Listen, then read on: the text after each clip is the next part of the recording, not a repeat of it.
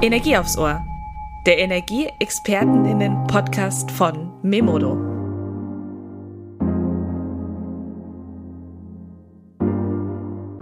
Hi Energiefans. Heute gibt es wieder Energie aufs Ohr. Ich bin Lena, Auftragsmanagerin und Energieexpertin bei Memodo.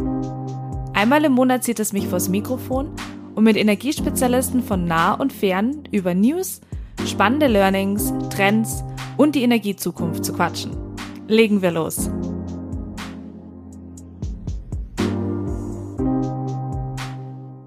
Hallo liebe Zuhörerinnen und Zuhörer und willkommen zum 22. Memodo Podcast Energie aufs Ohr. Wir haben heute eine Schnapszahl und äh, wenn ihr uns regelmäßig hört, dann wisst ihr, dass wir natürlich eigentlich auch sehr, sehr oft über die Energiewende sprechen.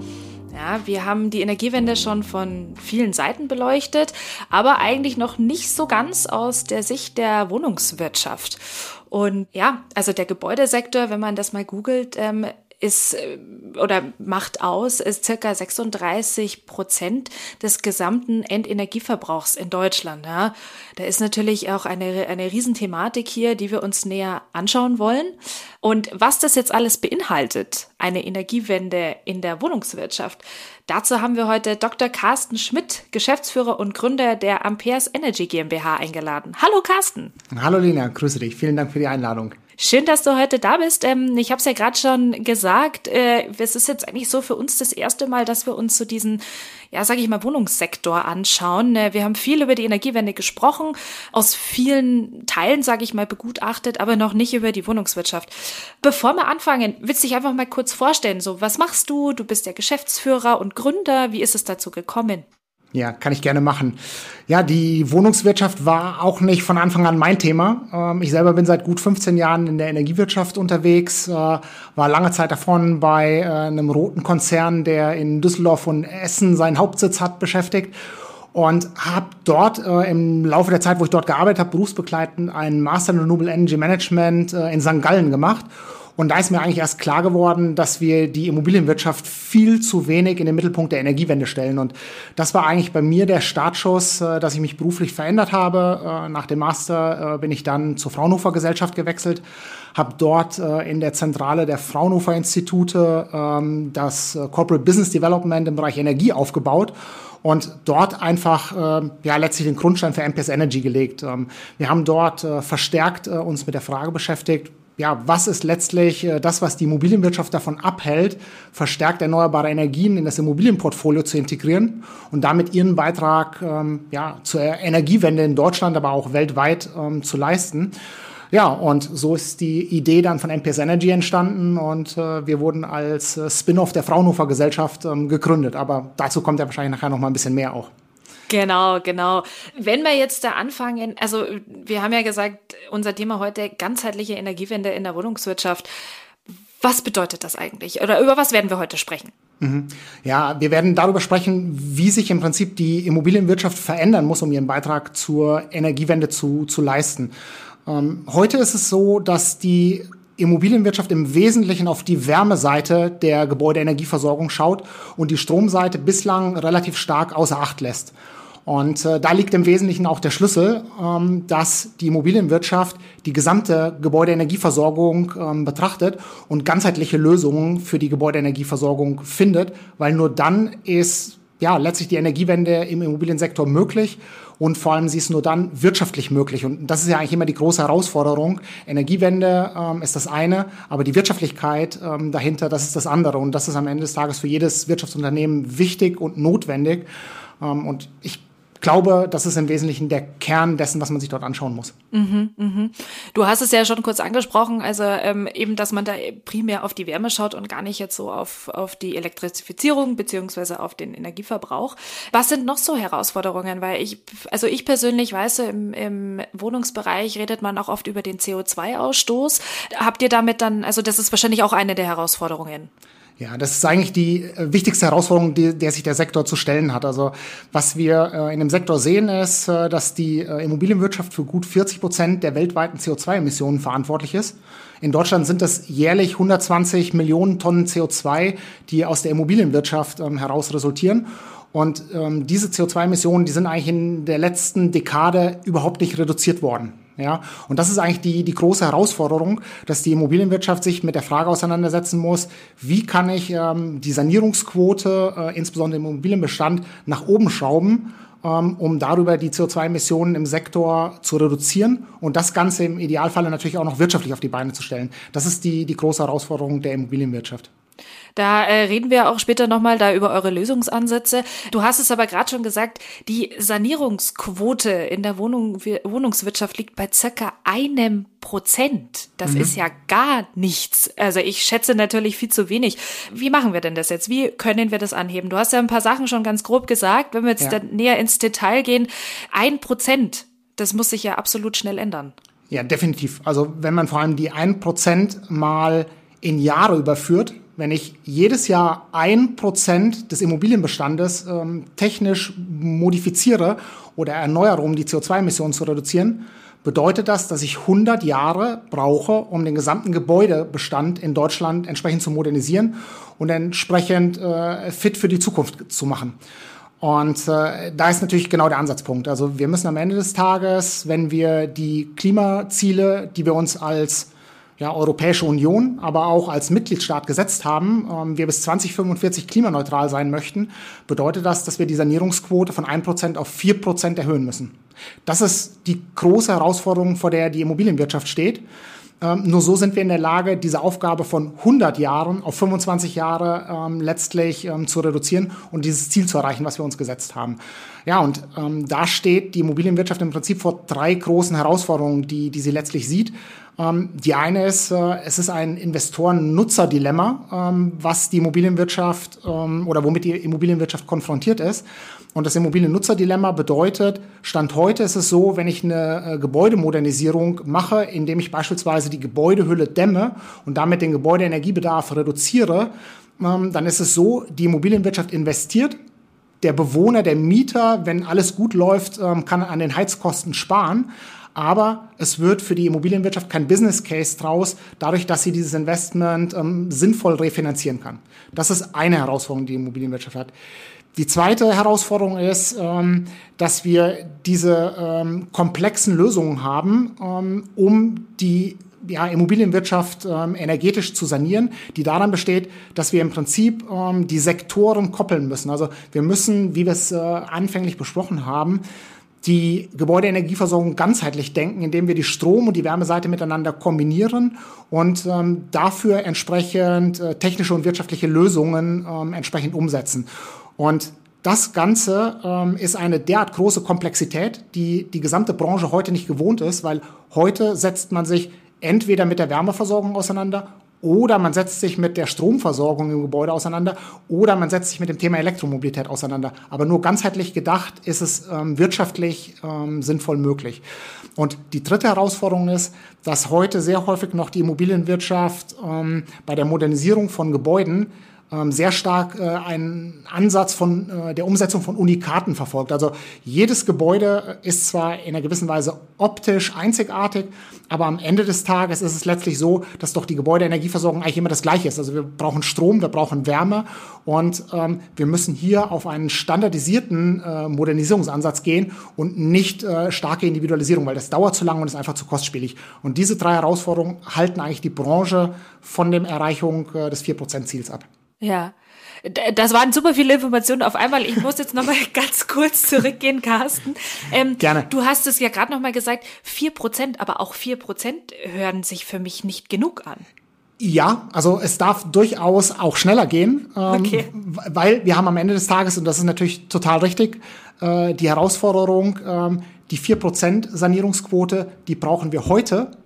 Und setzt voraus, dass alle Immobilienunternehmen gleichzeitig anfangen zu handeln. Das ist natürlich nicht die Realität. Es gibt die First Mover und die sehen wir heute auch schon im Markt. Das ist ja nicht so, dass gar nichts passiert. Ähm, aber mit jedem Jahr, mit dem wir nicht oder verzögert handeln und diese 4%-Quote erreichen, haben wir die Herausforderung, dass wir hinten raus äh, als Gesellschaft immer mehr machen müssen. Ja. Und äh, damit ist tatsächlich auch ein echtes Problem äh, verbunden, weil ähm, alles, was heute nicht passiert, ähm, führt in Zukunft zu einem echten Engpass. Und das wissen wir von anderen Stellen. Also das, das sehen wir heute in Folge der Corona-Krise, wo Lieferketten gestört sind. Alles, was einen Engpass mit sich bringt, führt zu steigenden Preisen. und äh, dementsprechend größer wird die Herausforderung. Also mhm. wir sehen ja ähm, ähm, beispielsweise Fachkräftemangel, den wir heute schon haben, der in Zukunft größer wird. Wir sehen heute schon Engpässe äh, bei den OEMs. Ähm, wir sehen, dass heute gewisse Anlagentechnik nicht lieferbar ist. All das wird sich mit einem verzögernden Handeln äh, natürlich auch nochmal wesentlich verstärken und dementsprechend gebe ich dir recht, vier Prozent ähm, reichen nicht. Es muss am Ende sogar mehr sein mehr sein. Aber vier Prozent strebt man jetzt sozusagen an, weil gegen ein Prozent ist es natürlich schon nochmal eine Steigerung. Ja, genau. Carsten, du hast jetzt eben die, sag ich mal so, die drei großen Probleme angesprochen, die ihr habt. Mhm. Ähm, vielleicht gehen wir da noch mal ganz kurz drauf ein, beziehungsweise dann auch auf die Lösung, weil das ist ja dann ja. genau das, wo ihr jetzt ja ansetzt. Also es gibt, genau. wie du schon gesagt hast, ähm, dieses Investor, Investor-Benutzer-Dilemma. Mhm. Da habt ihr ja jetzt Lösungen gefunden dadurch, weil mhm. es kann natürlich ja auch nicht sein, dass man Häuser dämmt und das dann auf die, auf die Kaltmieten dann wiederum aufgeschlagen wird. Ähm, die Mieter können das ja wahrscheinlich zum gewissen Teil dann auch, oder man sieht es ja in den großen Städten auch äh, gar nicht mehr tragen, rein, sag ich mal, von den Lebenserhaltungskosten. Ja, genau. Ähm, ja, die Lösung letzt, liegt letztlich darin, ähm, dass der Immobilieneigentümer sein klassisches Geschäftsmodell ähm, erweitern muss, beziehungsweise sich selber weiterentwickeln muss. Heute ist er, ähm, ja, er ist letztlich ein Errichter von Wohnraum, und ein Vermieter von Wohnraum. Und zukünftig muss er die Rolle des Energieversorgers einnehmen, um dieses Investor-Nutzer-Dilemma aufzulösen. Und wie funktioniert das? Ähm, am Ende funktioniert es so, dass er erstmal bei äh, der Gebäudemodernisierung ähm, ganzheitlich das Objekt beplanen muss. Das heißt also, er muss sich ähm, einmal die Frage stellen, wie soll oder mit welchen Technologien soll zukünftig die Gebäudeenergieversorgung ähm, entsprechend vonstatten gehen. Und in der Regel ist es äh, so, dass wir eine Elektrifizierung der Wärmeseite sehen, also sprich, dass die Wärmeversorgung auf Wärmepumpen umgestellt wird. Und ähm, diese kann ich natürlich jetzt in dem ersten Schritt mal äh, mit Strom aus dem öffentlichen Netz ähm, versorgen. Nur das wird äh, letztlich für den Bewohner dazu führen, dass die Wärmeversorgung einfach teurer wird, weil was wir in den letzten Monaten ganz äh, massiv gesehen haben, ist, dass wir zunehmend steigende Netzstrompreise haben, ähm, die eine einfache Umstellung auf die Wärmepumpe als nicht sinnvoll erscheinen lassen. Mhm. Vor dem Hintergrund ist es im Prinzip so, wer A sagt, muss dann auch B sagen. Ähm, das heißt also, äh, ich kann nicht nur die Wärmeversorgung modifizieren, sondern ich muss das Ganze mit einer Photovoltaikanlage äh, idealerweise auf dem Dach und diese sollte so groß wie möglich sein und nicht nur an äh, dem bekannten Eigenverbrauch der Immobilie ausgerichtet sein, ähm, ergänzen. Und diesen Strom sollte ich in dem ersten Schritt ähm, in die Wärmepumpe reinliefern, so viel wie es in irgendeiner Form einfach nur geht. Ähm, und das führt dazu, dass ich einfach die Stromkosten, mit der ich die Wärmepumpe versorge, erstmal reduzieren kann. Weil natürlich die Gestehungskosten einer PV-Anlage, die liegt heute irgendwo zwischen 6 und 10 Cent. Das im Vergleich zu einem Netzstrompreis von teilweise über 40 Cent ist natürlich der Kostenvorteil ganz klar und liegt auf der Hand. So, und dann sind wir in der Situation, die Wärmepumpe kann natürlich nicht den gesamten Strom äh, der Photovoltaikanlage aufnehmen. Ich habe Überschüsse, die würde jetzt normalerweise, würden die ähm, in das öffentliche Netz eingespeist. Das ist aber nicht wirtschaftlich, weil ich heute nach abhängig von der Größe der PV-Anlage vielleicht eine Einspeisevergütung von 10 Cent bekomme, teilweise sogar weniger, dass ich mir über weitere wertvolle Abnahmequellen äh, äh, im Prinzip Gedanken machen muss. Und da kommen dann neue Geschäftsmodelle, wie beispielsweise das Thema Mieterstrom oder aber auch äh, Ladestromangebote ähm, in dem Parkraum äh, der Immobilie ähm, zum Zuge. Und in Kombination ähm, dieser drei Stufen, die ich gerade erklärt habe, wird für die Immobilienwirtschaft es möglich, wirtschaftlich tragfähig die Anlagentechnik zu modernisieren und für sie auch noch einen positiven Business Case ähm, daraus ähm, zu ähm, erarbeiten. Und das ist das, wie die Energiewende funktioniert, weil am Ende wird die Energiewende nur voranschreiten, wenn es auch ein, ein Geschäftsmodell für denjenigen ist, der in die Anlagentechnik investiert. Und das ist im Prinzip das, was wir mit unseren Softwarelösungen von der Planung über die Betriebsführung der Anlagentechnik bis hin zur Abrechnung der Energielieferung ähm, unterstützen. Kommen wir auch gleich nochmal dazu, weil das äh, würde mich auch interessieren, wie ihr das Ganze so ein bisschen aufgebaut habt mit euren mhm. Softwarelösungen. Ja. Inwiefern kann jetzt, äh, du hast es ja gerade gesagt, wie jetzt ein Vermieter diese Energiewende angehen kann. Ähm, inwiefern ist denn da ein Mieter oder hat da ein Mieter da Mitspracherecht? Also gibt es da gewisse Bedürfnisse, wie zum Beispiel, wenn man jetzt sagt, okay, man hat ein, ein Mehrfamilienhaus, ja, und äh, jedes Familienmitglied oder jeder der Familie sagt, okay, sie bräuchten diese Ladeinfrastruktur. Mhm. Können da Mieter auch wirklich mitsprechen oder ähm, muss oder macht es der Vermieter sozusagen für sich? Mhm. Also grundsätzlich ist es erstmal so, ähm, wenn ich den Energiemarkt sehe, insbesondere die Stromversorgungsseite, ähm, dann gelten natürlich beispielsweise im Mieterstrombereich oder auch wenn ich ein Ladestrommprodukt anbiete, ähm, die Anbieterfreiheit. Das heißt also, ähm, jeder Mieter ist erstmal frei in der Wahl seines Energieversorgers.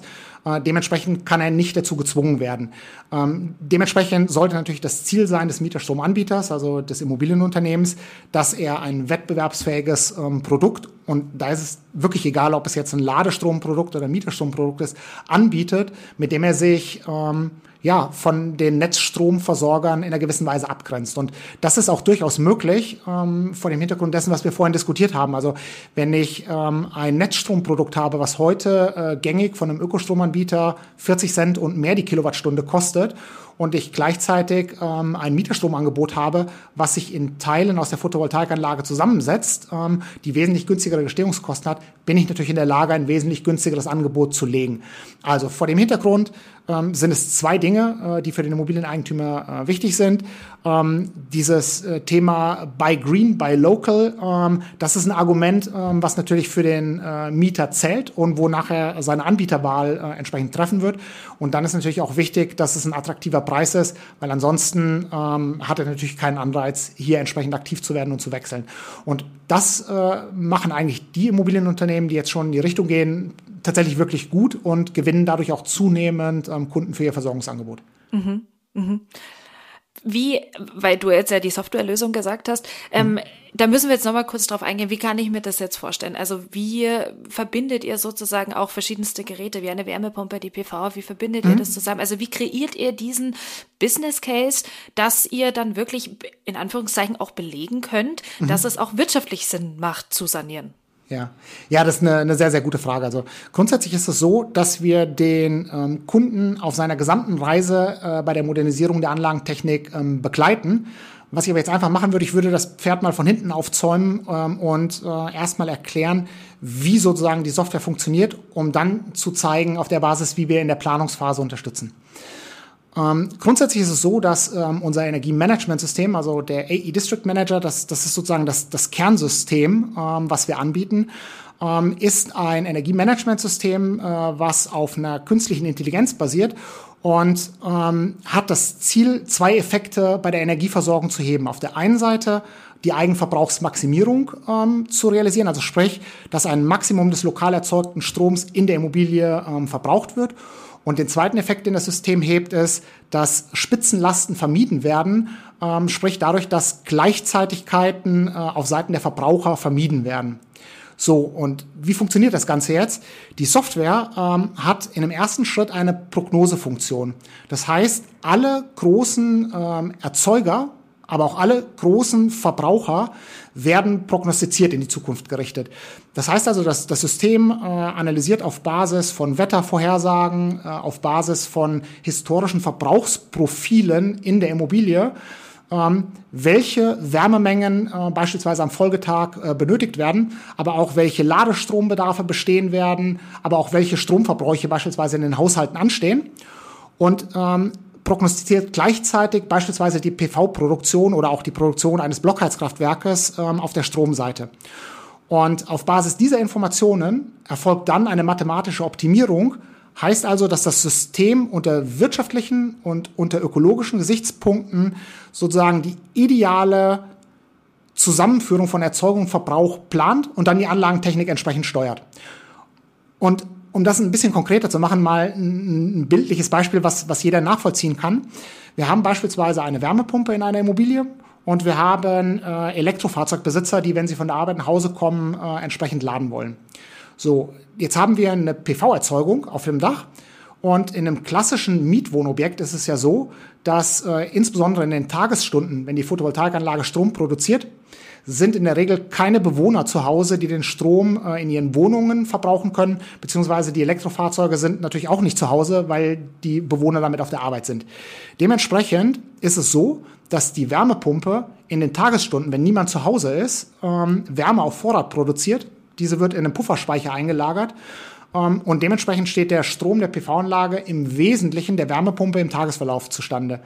wohingegen, ähm, und das ist das Wichtige, sichergestellt ist, dass die Wärmepumpe nicht mehr arbeitet, wenn die Bewohner nach Hause kommen der Immobilie und den Strom entsprechend in ihren Wohnungen nutzen wollen, beziehungsweise zum Laden ihrer Elektrofahrzeuge. Und allein durch dieses Steuern äh, ist man in der Lage, signifikant den Eigenverbrauch einer Immobilie nach oben zu treiben und Spitzenlasten zu vermeiden, weil ähm, natürliche Gleichzeitigkeiten, beispielsweise aus dem Wärmebedarf und dem Strombedarf der Bewohner, ähm, letztlich vermieden werden. Und darüber äh, steigert sich sozusagen die, die Wirtschaftlichkeit, aber natürlich auch äh, die ökologische ähm, Optimierung ähm, der Wohnsituation. Das ist im Prinzip im Kern, was äh, unser Energiemanagementsystem ähm, entsprechend macht. Jetzt stelle ich mir aber eine Frage, weil mein gut, wir kommen ja aus der PV, ähm, ja. aber du, du redest ja eben von die, von oder was wichtig ist diese Sektorenkopplung, ja, ja. und ähm, Wärme und und Strom ist ja immer noch eigentlich sind zwei unterschiedliche äh, Dinge und es gibt mhm. auch sicher einen Heizungstechniker, der ja zum Beispiel eben nicht die PV kann oder eben andersrum.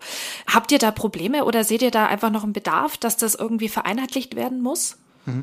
Das ist tatsächlich eine der größten Herausforderungen, die die Immobilienwirtschaft hat äh, bei der Modernisierung äh, ihrer Gebäude und der Anlagentechnik. Ähm, was wir versuchen, und ähm, das ist, was ich vorhin angekündigt habe, so einmal das Pferd von hinten aufgezäumt, was wir versuchen mit unserer Simulationssoftwarelösung ähm, zu überbrücken, ist, dass wir ähm, dieses Energiemanagementsystem, so wie es live im Betrieb die Anlagentechnik steuert, können wir dieses System auch verwenden, um letztlich die Gebäudeenergieversorgung zu simulieren und äh, damit den Planungsprozess zu unterstützen. Und äh, was wir dort machen, und das ist die große Herausforderung der, der Planer, ähm, ein, ein klassischer Planer plant historisch nur die Wärmeversorgungsseite. Der schaut sich die Wärmelast des Gebäudes an und sagt, okay, wir brauchen eine Wärmepumpe äh, mit einer entsprechenden Dimensionierung und ähm, einen entsprechenden Pufferspeicher ähm, in einer, gewissen Auslegung. Genauso macht es äh, der Elektroplaner äh, und genauso macht es auch der Elektrofachplaner, der die Elektromobilität ähm, plant. Aber was wir sehen, wenn diese drei Gewerke ähm, unabhängig voneinander planen, haben wir sehr viele ja letztlich Dyssynergien in diesem Prozess, weil zum Beispiel die Netzanschlussleistung auf der Stromseite, die von der Wärmepumpe äh, erfordert werden, die von der Ladeinfrastruktur und von dem Gebäude verursacht werden, die werden von diesen Planern einfach additiv geplant. Es werden aber nicht diese Steuerungspotenziale, die ich vorhin angedeutet habe, berücksichtigt. Und dann führt es dazu, dass wir beispielsweise Netzanschlüsse sehen, die viel zu stark überdimensioniert sind. Und alles, was natürlich überdimensioniert ist, ist auch unmittelbar mit Kosten verbunden. Und Genau das versuchen wir äh, mit der Simulationslösung im Planungsprozess zu überwinden, dadurch, dass wir den ganzheitlichen Anlagenbetrieb ähm, simulieren. Damit sind wir in der Lage ähm, zu zeigen, wie die technische Auslegung der verschiedenen Anlagenkomponenten aussehen muss, um ohne diese Dissynergien ähm, ja, in, in der Auslegung ähm, zu, ja, zu vernachlässigen, dass wir ähm, die ideale Anlagentechnik, aber auch die ideale Dimensionierung für die Anlagentechnik ähm, herausfinden.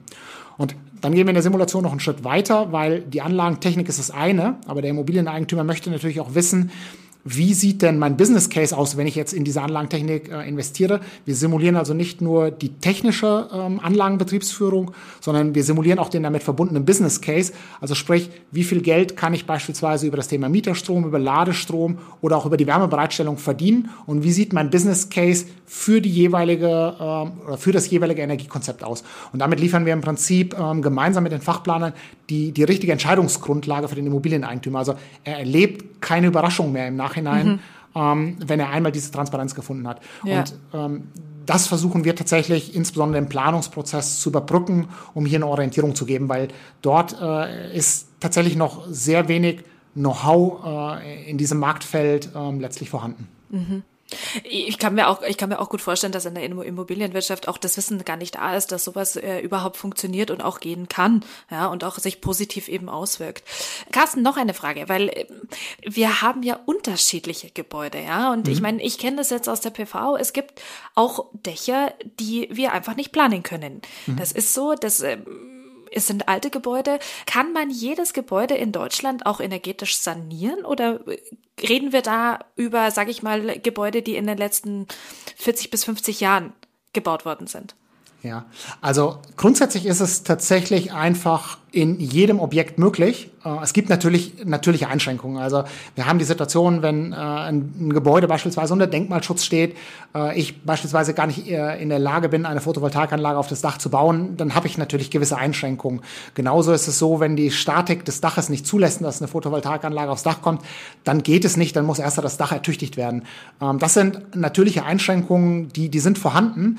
Was wir aber tatsächlich sehen, und das haben wir tatsächlich auch schon in verschiedensten Projekten umgesetzt, äh, es gibt vier typische Gebäudetypen, äh, was, was die Wohnimmobilien in Deutschland angeht, die im Prinzip ähm, das Landschaftsbild äh, sozusagen dominieren. Ja, das sind einmal die äh, klassischen 50er, 60er Jahre äh, Gebäude. Das, das sind diese äh, Gebäudetypen, die unter das Stichwort Eisenbahnerwohnungen äh, fallen, weil sie äh, insbesondere in dieser Zeit äh, und auch sehr stark im, im Ruhrgebiet äh, entstanden und gebaut wurden. Die machen 32 Prozent äh, des Immobilienbestandes in Deutschland aus.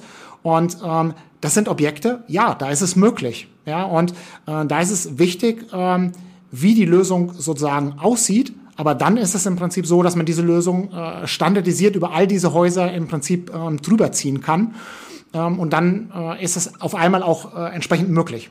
Ja, genau das Gleiche ist, es gab eine große Bauphase in den 70er Jahren. Äh, das sind die Immobilien, die machen ungefähr 20 Prozent äh, des Immobilienbestandes aus.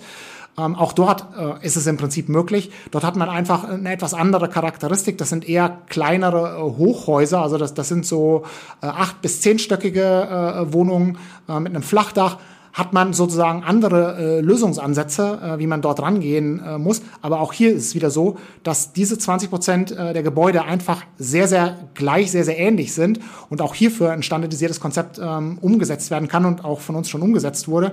Und genau das Gleiche gilt für die 90er äh, Jahre äh, beziehungsweise die äh, zum Jahrtausendwechsel entstandenen Gebäude ähm, die, die wiederum auch äh, 20 bis 25 Prozent äh, des, des äh, Immobilienmarktes ausmachen. Und dann sieht man schon, ähm, wir, wir sind bei über 70 Prozent der Gebäude, in denen äh, das eben beschriebene Konzept möglich ist. Ähm, klar, es gibt 30 Prozent, da fallen äh, Dinge drunter wie, ähm, ich weiß nicht, der Kölner Dom oder ähnliches.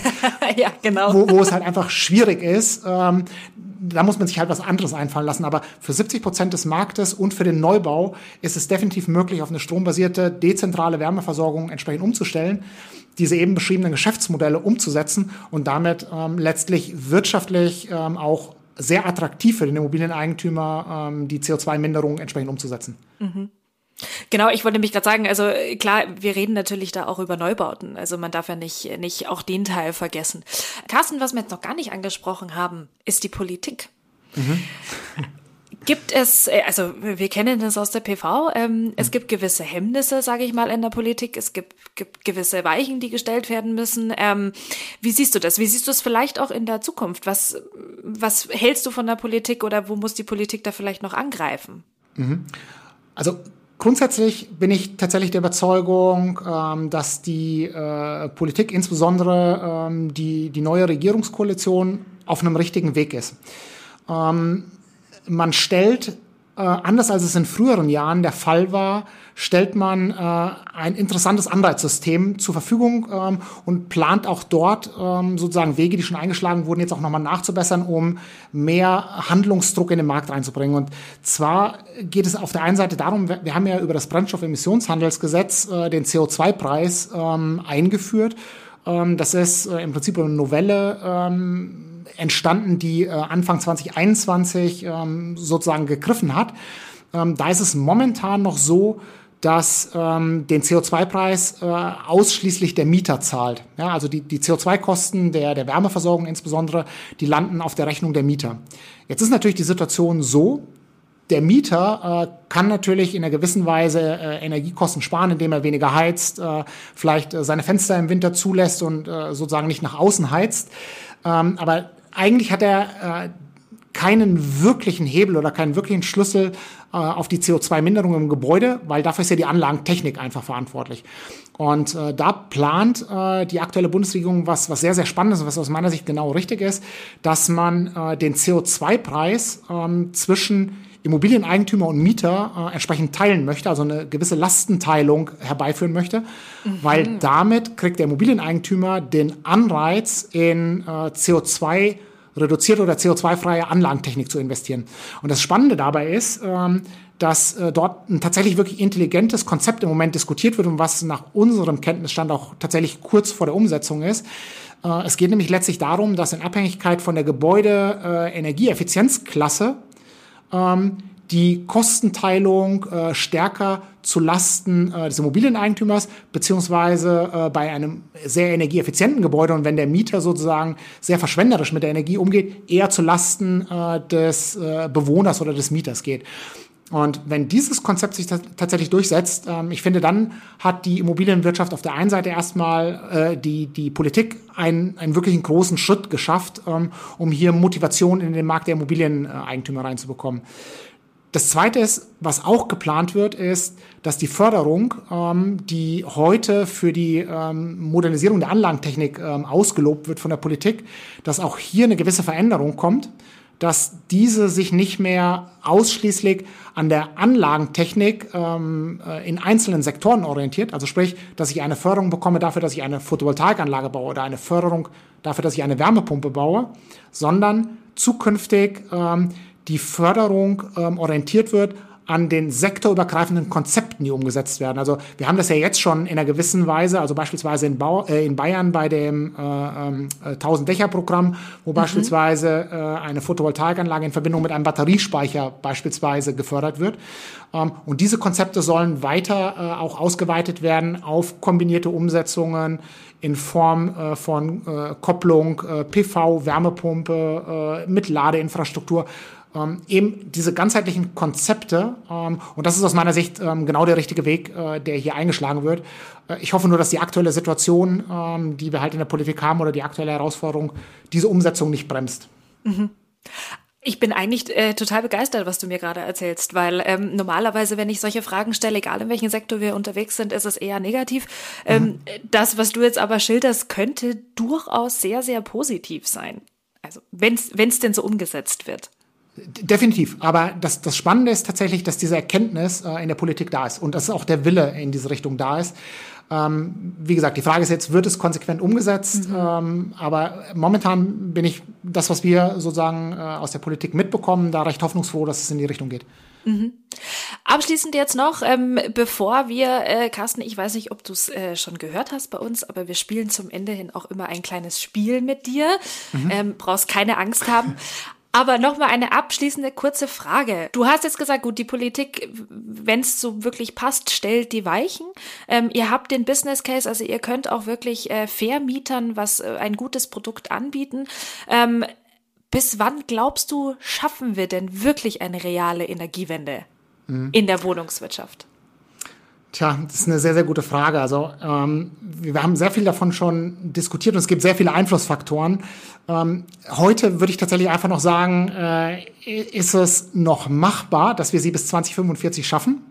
Was ja daran liegt, äh, dass wir gesagt haben, wir haben heute noch die Chance mit einer vierprozentigen Sanierungsquote, die uns tatsächlich auch als realistisch erscheint, äh, das Ziel zu erreichen. Ähm, ich glaube, je länger wir warten, ähm, desto schwieriger wird es, dieses Ziel zu erreichen. Und ähm, deswegen tue ich mir ganz, ganz schwer mit der Antwort. Also ich sehe, heute gibt es erste Pioniere, die aufbrechen. Äh, und es sind zum Glück nicht mehr nur einzelne Unternehmen, sondern äh, es, es sind einige Vorreiter jetzt mittlerweile schon in der Branche, die äh, flächendeckend ihr Immobilienportfolio in Angriff nehmen. Es sind aber immer noch viel zu wenige, äh, als dass wir von dieser 4% Sanierungsquote sprechen können. Ja, deswegen, also ich hoffe es, dass wir es äh, bis 2045 schaffen, äh, weil es wirklich eine Mammutaufgabe ist. Ähm, aber ähm, ich, ich glaube, dass ich mich wirklich committen würde. Dafür würde ich gerne noch äh, die nächsten ein, zwei Jahre sozusagen abwarten, ob die Branche einfach diesen, diesen Wandel, diesen Trend äh, wirklich aufnimmt ja. und nachhaltig verfolgt. Ja, ja.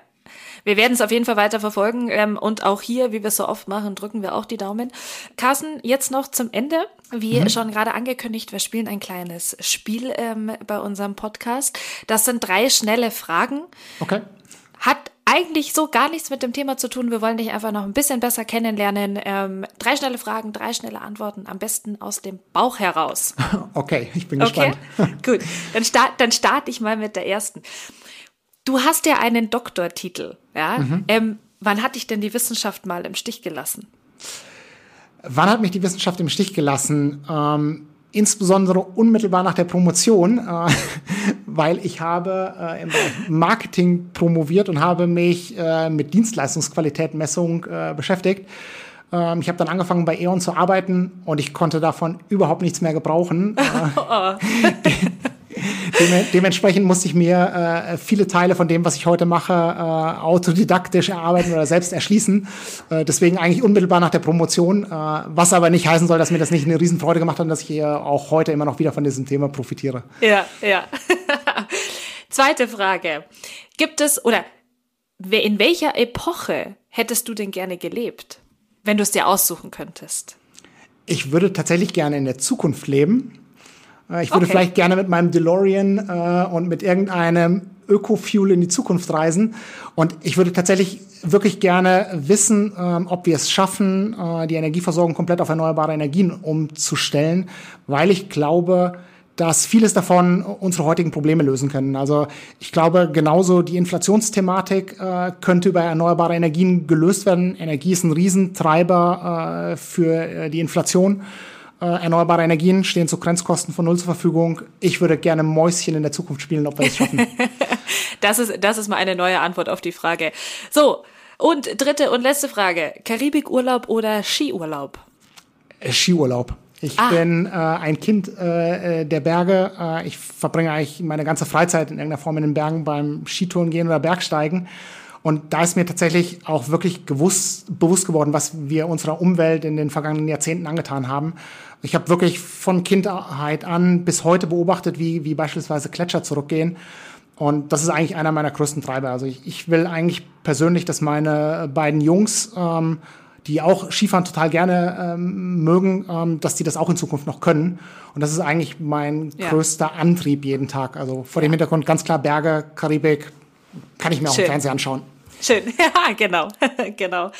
Ja, super. Ähm, vielen lieben Dank, Carsten, für diesen intensiven Einblick in den Wohnungswirtschaftssektor. Ähm, hat, habe ich sehr genossen, weil, wie gesagt, wir haben das Thema nicht jeden Tag, aber auch das ganze Energieversorgungsthema, vor allen Dingen in der jetzigen Ukraine-Krise, ist natürlich noch immer mehr in den Fokus gerutscht.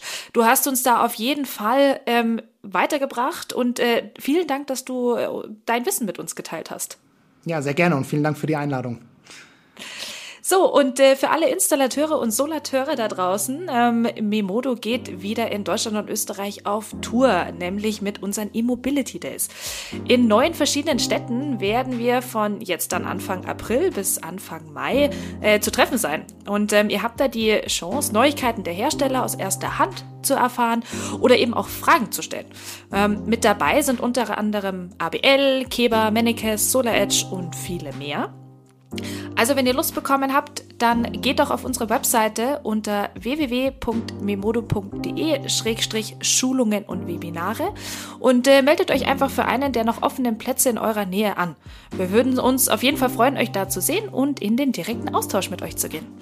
Ja, und äh, das war's von mir auch heute. Ich sag Tschüss und Baba.